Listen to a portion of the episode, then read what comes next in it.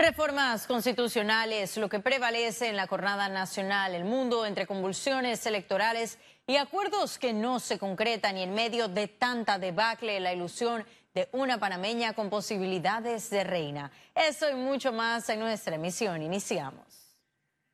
El Pleno de la Asamblea Nacional aprobó en primer debate el tercer bloque de reformas constitucionales.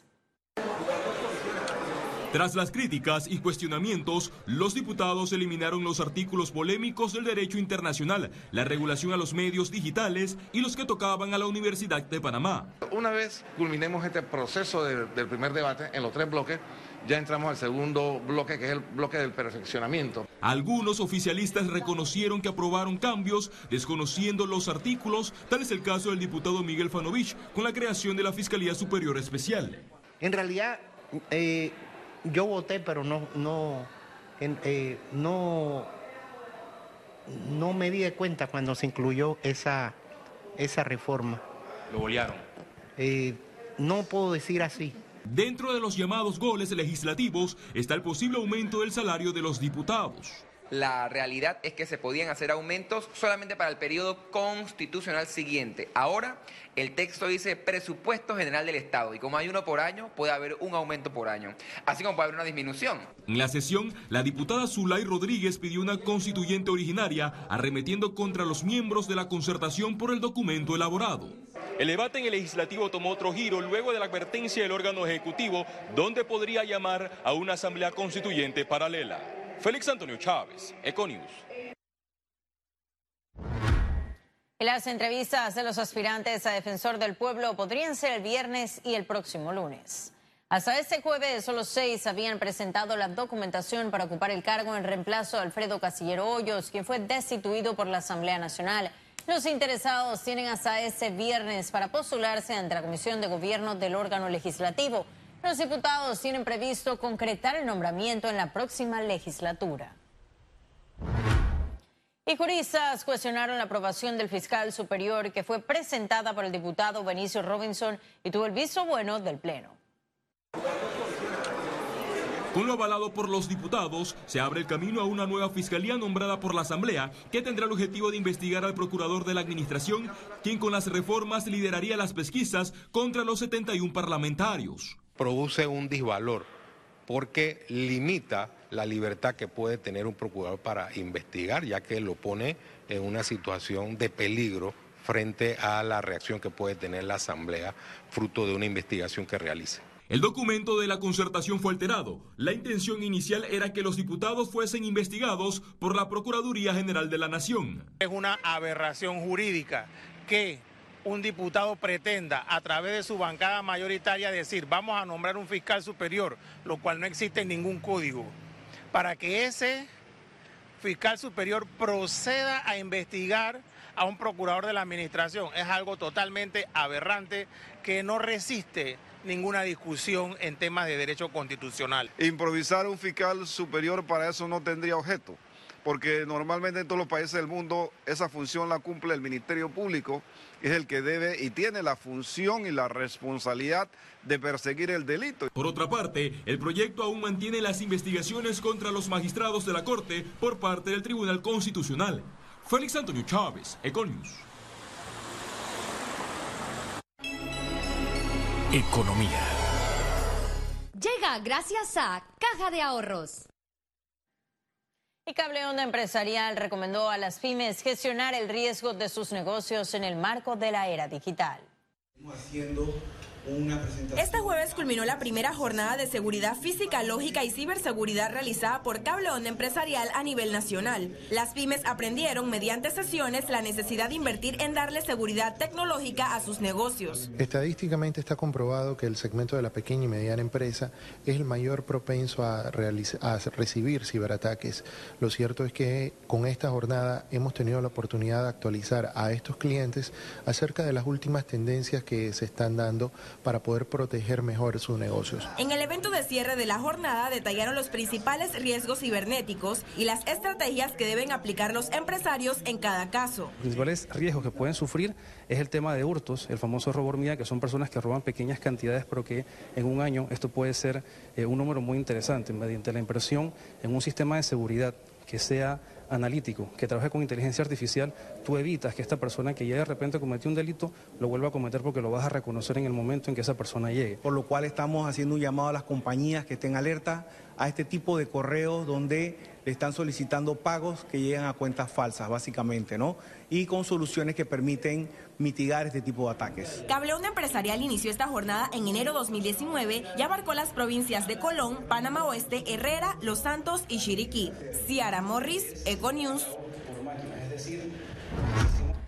Y en el último año, el fiscal El Canal de Panamá obtuvo ingresos por 3.365 millones de dólares, el nivel más alto desde la inauguración de la vía. Con esa cifra, los ingresos del Canal de Panamá crecieron un 3.9% según la ACP.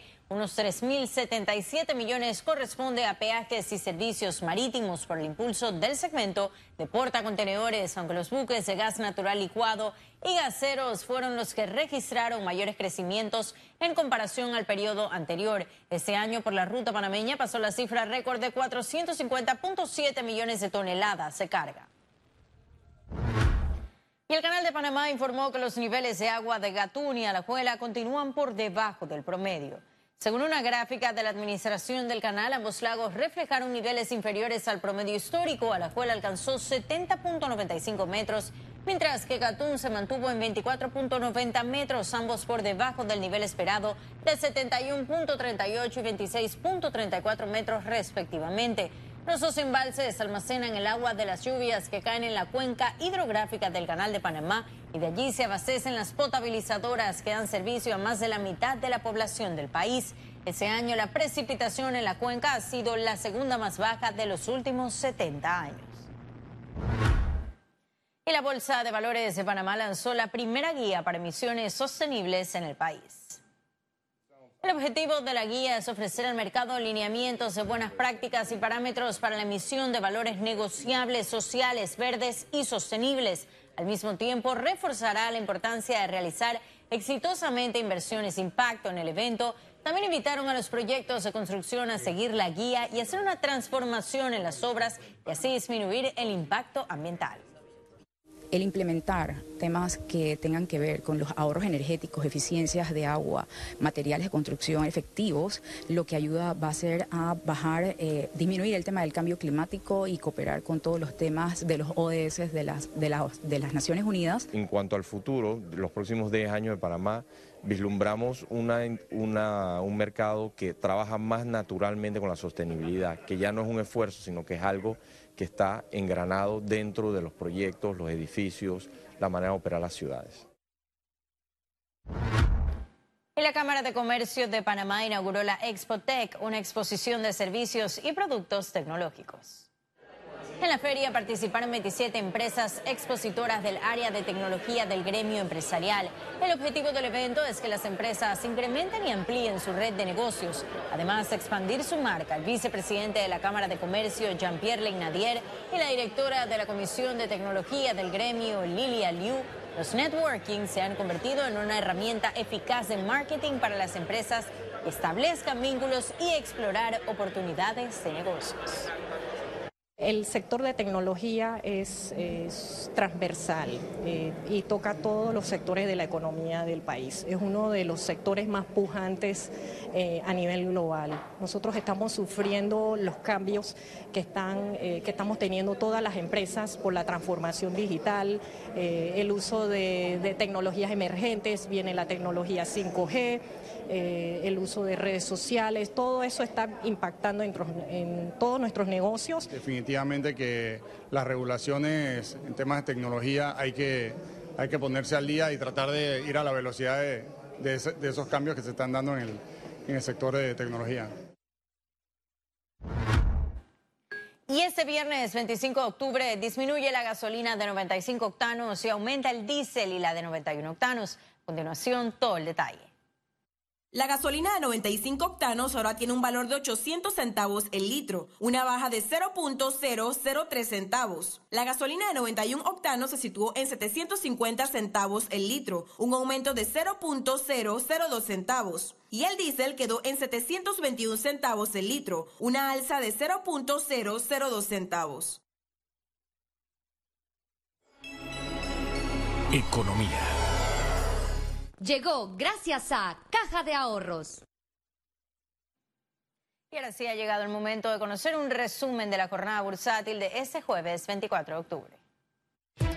El Dow Jones cotizó en 26.805 con 53 puntos, bajó en 0.11%. El IBEX 35 se ubicó en 9.391 con 80 puntos, asciende a 0.72%, mientras que la Bolsa de Valores de Panamá cotizó en 458 con un punto, baja en 0.12%.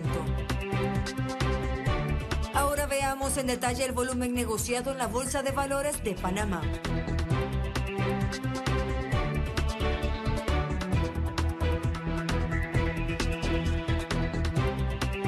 Total negociado 141 millones 13 mil 221 con 87 centavos.